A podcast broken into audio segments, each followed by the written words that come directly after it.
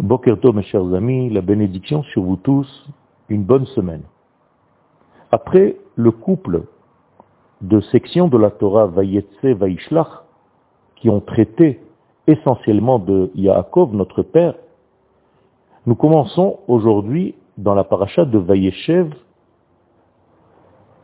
tout le secret qui se trouve chez les enfants. Et parmi tous ces enfants, il en est un qui surmonte et qui, en tout cas, est en relief par rapport aux autres. Il s'agit bien entendu de Yosef.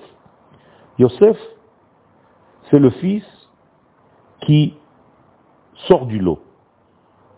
D'ailleurs, l'expression essentielle de sa grandeur nous est donnée par la bénédiction, les bénédictions que lui donne son père Yaakov, mais aussi plus tard par les bénédictions que va lui donner Moshe Rabbeinu.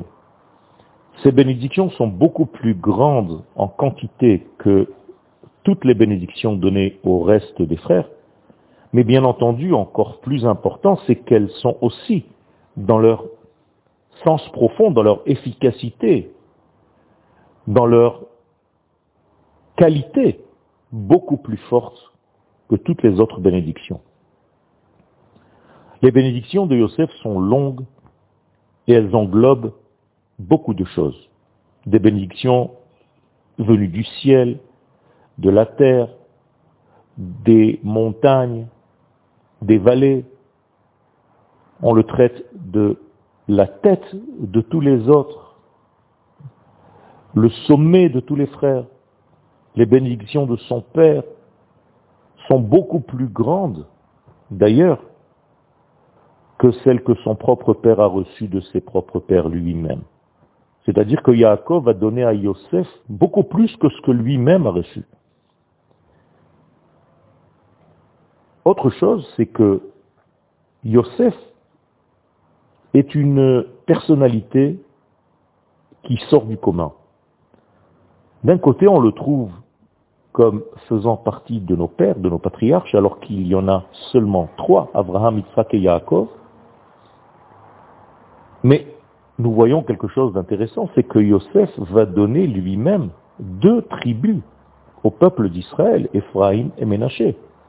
Ça veut dire que Yosef se trouve parmi le papa qui va donner deux tribus, pas moins que deux tribus, sur les douze tribus du peuple d'Israël. Ce n'est pas quelque chose d'anodin. De l'autre côté, il a sa place de fils parmi les autres fils. Donc nous voyons que Yosef se trouve à l'intermédiaire entre les pères et les fils, comme s'il faisait la couture entre la source et les résultats. Yosef se trouve en réalité exactement comme la sphère au niveau de la Kabbalah qui correspond à sa structure. Je veux parler bien entendu de la sphère de Yesod, du fondement.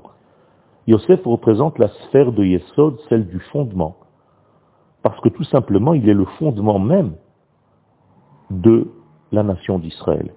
D'ailleurs, plus tard dans l'histoire, la nation tout entière va s'appeler par son nom, She'erit Yosef. C'est aussi le nom du peuple d'Israël.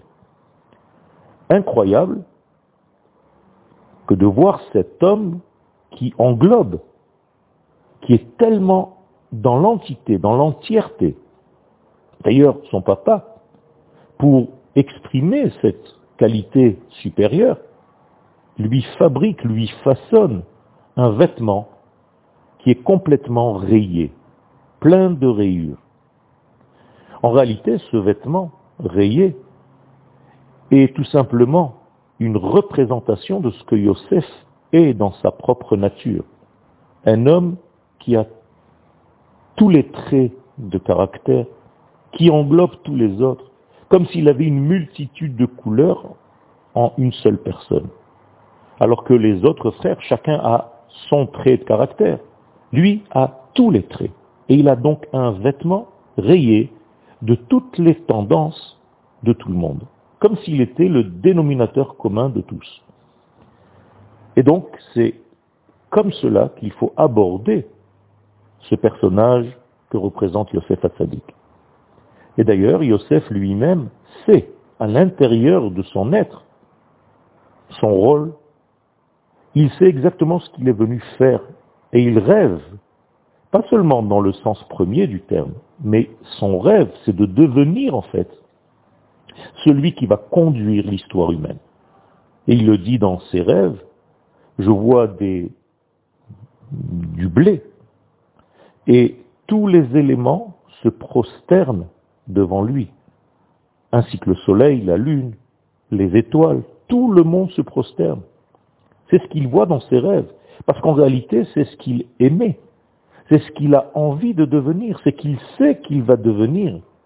Il est au centre même de l'existence, et donc ses rêves représentent, expriment la puissance, et au niveau économique, mais au niveau de la conduite du peuple d'Israël. D'ailleurs, ce ne sont pas des rêves inutiles, stériles, puisqu'ils finissent par se réaliser. Une bonne journée à vous tous.